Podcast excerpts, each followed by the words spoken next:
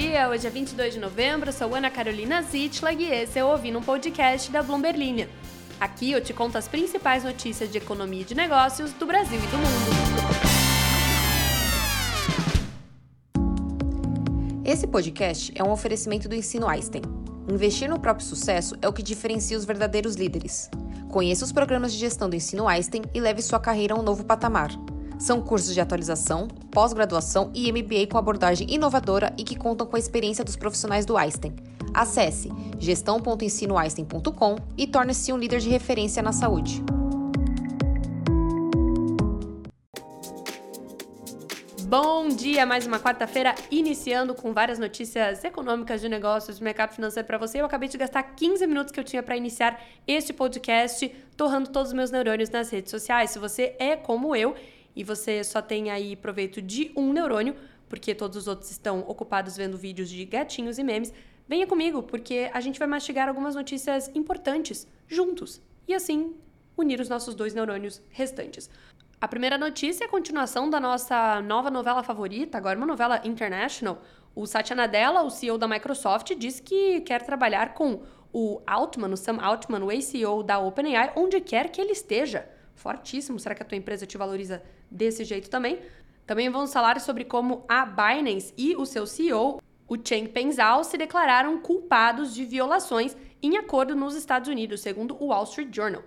E também falaremos aí sobre os mercados emergentes, sobre como as moedas dos mercados emergentes estão caminhando para o melhor ano desde 2017 e como hoje a gente está muito noticioso por aqui. Vamos para uma quarta notícia. Essa aqui, mais uma vez, uma pílulazinha. Não, como é que eu chamei outro dia? Cerejinha. Cerejinha do bolo para você que é fã de alguma coisa. Dessa vez, se você é fã de futebol, se você é fã de pessoas se lesionando no futebol, espero que você não seja fã disso.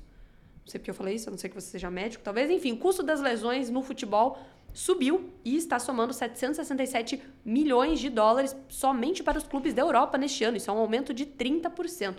Se você gosta muito da Bloomberlina, você quer ver todas as notícias que a gente fala por aqui, não esqueça de se inscrever aqui no podcast, de ativar as notificações, de nos seguir nas redes sociais, arroba Brasil, para ficar por dentro de todas as notícias e vambora! O CEO da Microsoft, o Satya Nadella, sinalizou que está disposto a abrir mão de Sam Altman caso ele decida voltar para a OpenAI, em vez de se juntar à sua empresa como parte de uma mudança surpresa anunciada no final de semana. Mas o que, é que isso quer dizer? que independentemente do Altman se juntar à Microsoft, ou ai, bati meu cotovelo na mesa, ou de retornar à OpenAI, como alguns investidores da startup têm insistido, o empreendedor vai trabalhar com a Microsoft, segundo Nadella em uma entrevista à Bloomberg TV. A Microsoft é a maior investidora da OpenAI, a startup onde o Altman foi destituído do cargo de CEO na semana passada, garantindo que a gigante de software manterá laços com eles. Segundo Nadella, abre aspas, independentemente de onde o Sam estiver, ele estará trabalhando com a Microsoft, fecha aspas. Em uma reviravolta surpreendente na saga da OpenAI, caso você esteja aí acompanhando, você já sabe de tudo isso, o Nadella anunciou no domingo que estava contratando Altman para liderar um novo grupo de inteligência artificial na Microsoft. A demissão do executivo da OpenAI na sexta-feira chocou o Vale do Silício e investidores na startup estão fazendo um lobby pelo seu retorno. Até essa segunda-feira, como a gente falou ontem, quase todos os funcionários da OpenAI ameaçaram renunciar e seguir Altman para a Microsoft, a menos que o conselho atual renunciasse. Nadella disse que não foi informado de nenhum comportamento incorreto por parte do executivo na OpenAI. Abre aspas novamente para ele. Eu continuo confiante em Sam e em sua liderança e capacidade. Deu até a porta. E é por isso que queremos recebê-lo na Microsoft. No entanto, independentemente do que aconteça, a OpenAI precisa de mudanças na sua governança, segundo Nadella. E mais uma notícia de tretas empresariais. O CEO da Binance, o Chen Pengzhao, compareceu a um tribunal federal de Seattle na terça-feira para se declarar culpado das acusações de lavagem de dinheiro como parte de um amplo acordo negociado com o Departamento de Justiça americano destinado a manter a sua empresa em operação. Zhao concordou em renunciar ao cargo como parte do acordo, que envolve o Departamento do Tesouro e a Comissão de Negociação de Futuros de Commodities, segundo pessoas familiarizadas com o assunto ouvidas pela Bloomberg News em anonimato. A Binance concordou em se declarar culpada de uma acusação criminal e pagar uma multa de 4,3 bilhões de dólares, conforme relatado pelo Wall Street Journal. O acordo encerra uma investigação de vários anos sobre a exchange de criptomoedas. A resolução contra a maior exchange de criptomoedas do mundo e o seu principal líder representa uma das maiores penalidades impostas dentro da indústria de criptomoedas, que vem enfrentando uma crescente, um crescente escrutínio do Departamento de Justiça americano, outras agências governamentais e legisladores. O BNB, uma criptomoeda vinculada ao ecossistema da Binance, caiu cerca de 4% após o relatório. A moeda tinha atingido uma alta de cinco meses mais cedo no dia, no caso na terça-feira, com a notícia de que o Departamento de Justiça em breve confirmaria o seu acordo com a exchange.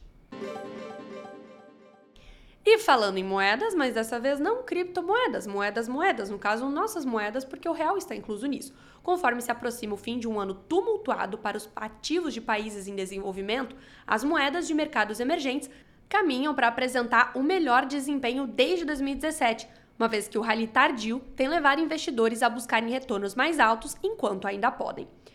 A marca do MSCI EM Currency avançou na terça-feira, elevando os ganhos desse índice para 3,4% no acumulado de 2023. Esse índice, que EM significa Emerging Markets, acompanha as moedas dos países que fazem parte dessa categoria. A marca, esses ganhos de 3,4% no ano, acontece depois de uma recuperação desde o início de outubro, já que a melhora nos dados de inflação dos Estados Unidos amplia expectativas de que o Federal Reserve, o Banco Central Americano, vai encerrar o ciclo de aumentos das taxas de juros e de um possível corte até meados de 2024. A retomada das moedas de países emergentes acontece em um ano marcado por movimentos de gangorra, frequentemente pegando os investidores desprevenidos com apostas prematuras sobre o crescimento econômico da China a taxa de juros dos Estados Unidos e também a trajetória de inflação no mundo inteiro. Depois que os dados de outubro de lá mostraram uma forte desaceleração no crescimento dos preços ao consumidor nos Estados Unidos, os mercados globais pareceram chegar a um consenso de que era hora do aperto monetário terminar. Ou seja, aperto monetário quer dizer aumento de juros nos Estados Unidos. E depois que a inflação de lá deu uma melhorada em outubro, os investidores de lá estão falando que talvez o Fed tenha atingido seu limite em termos de aumento de juros. E com isso, com essa pausa na alta, as moedas emergentes acabam se beneficiando, porque muitos investidores param de colocar dinheiro lá fora, esperando altos retornos nas taxas de juros, e voltam a colocar o seu dinheiro por aqui. Isso no caso porque esse movimento aí de possível parada ou estacionada do Fed faz com que o dólar fique em uma das maiores baixas em um ano no mês, reforçando o argumento para investir em mercados emergentes. Com os juros parando de subir por lá, o dólar está enfraquecendo. Grande parte do retorno neste ano foi visto na América Latina e na Europa Oriental, onde os bancos centrais realizaram alguns dos maiores aumentos dos juros nos últimos três anos.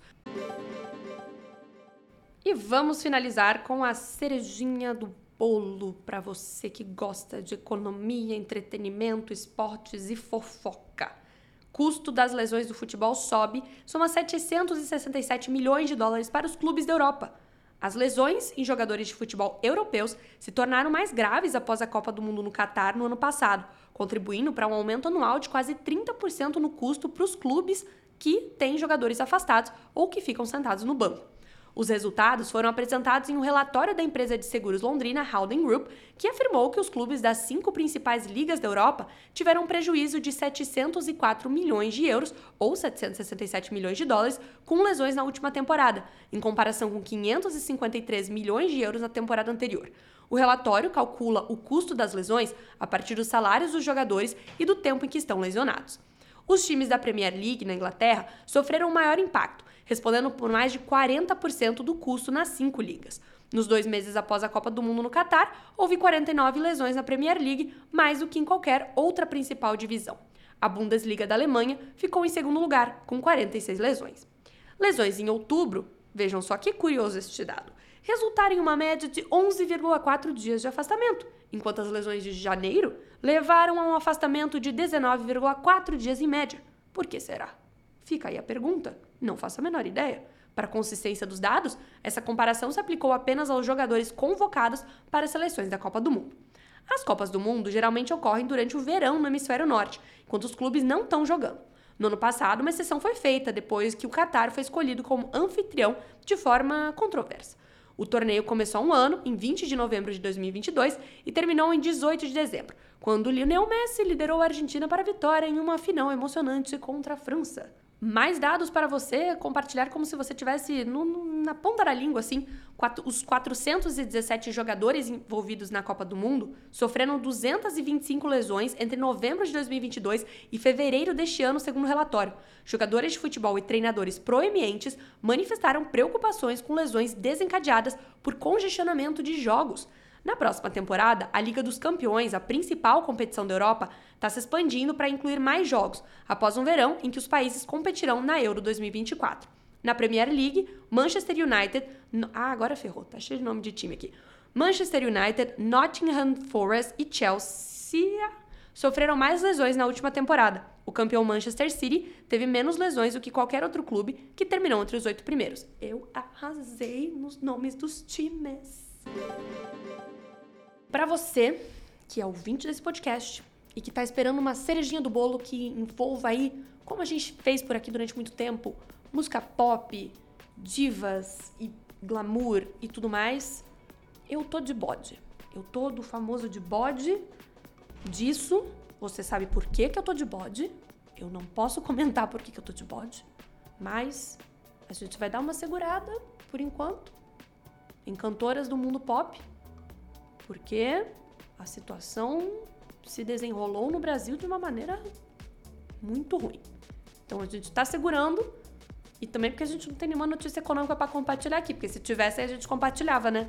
Porque todo, toda desculpa disso aqui é ter um dinheiro por trás. Nesse momento, não tenho nenhuma notícia sobre cantoras pop e dinheirinho, então não vou falar nada sobre isso. Me entenderam? Então tá bom. Então agora que vocês me entenderam, eu vou ler os comentários de vocês. estou abrindo aqui os comentários. Tá carregando a página. Eu vou clicar aqui no negócio de comentários e eu vou ver o que, que vocês falaram para mim. Por exemplo, o Dan tá perguntando, fala sobre essa treta do show da Taylor Swift aqui no Rio de Janeiro, Dan.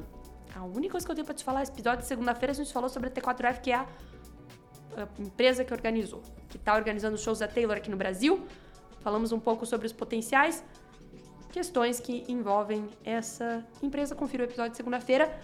A Nara gostaria de saber mais sobre criptoeconomia. Tá aí, Nara, um episódio para você falando sobre a Binance. Criptoeconomia, Binance tá aí. O Eric disse que a teoria dele é que eu ouvi num podcast, que eu, ontem eu mencionei que eu não lembrava quando que o ouvi no podcast começou. Olha só, eu não lembro quando começou. Começou no dia 28 de 10 de 2021. E contando com o de hoje, 21 do 11, são 514 episódios no Spotify. Eric é melhor em dados estatísticas do que o próprio pessoal da Bomberlin, no caso eu.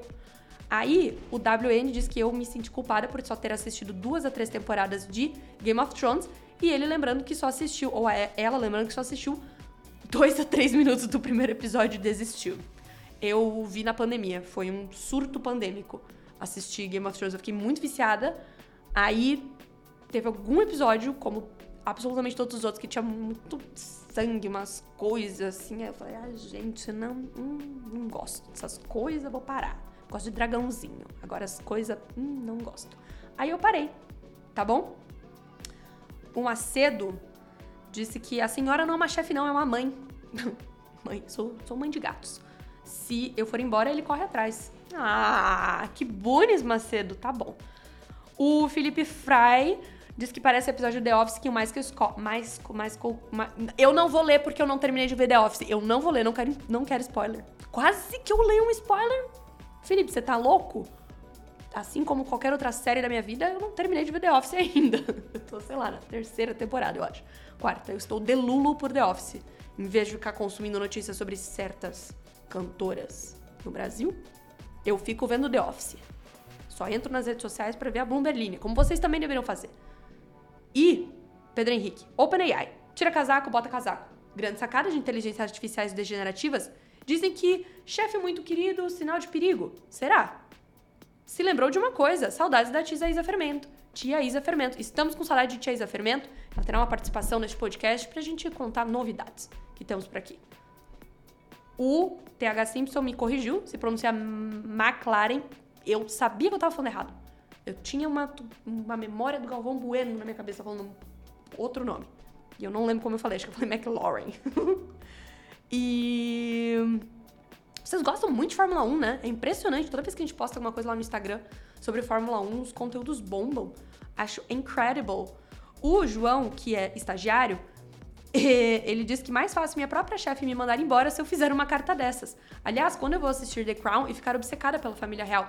João, vou te falar que a minha mamãe é obcecada pela família real e ela nem assistiu The Crown. Ela é obcecada. Ela sempre, e ela me conta as novidades da família real como se tivesse na timeline de todo mundo. Tipo, ela começa a notícia do meio, assim, como se eu tivesse super por dentro.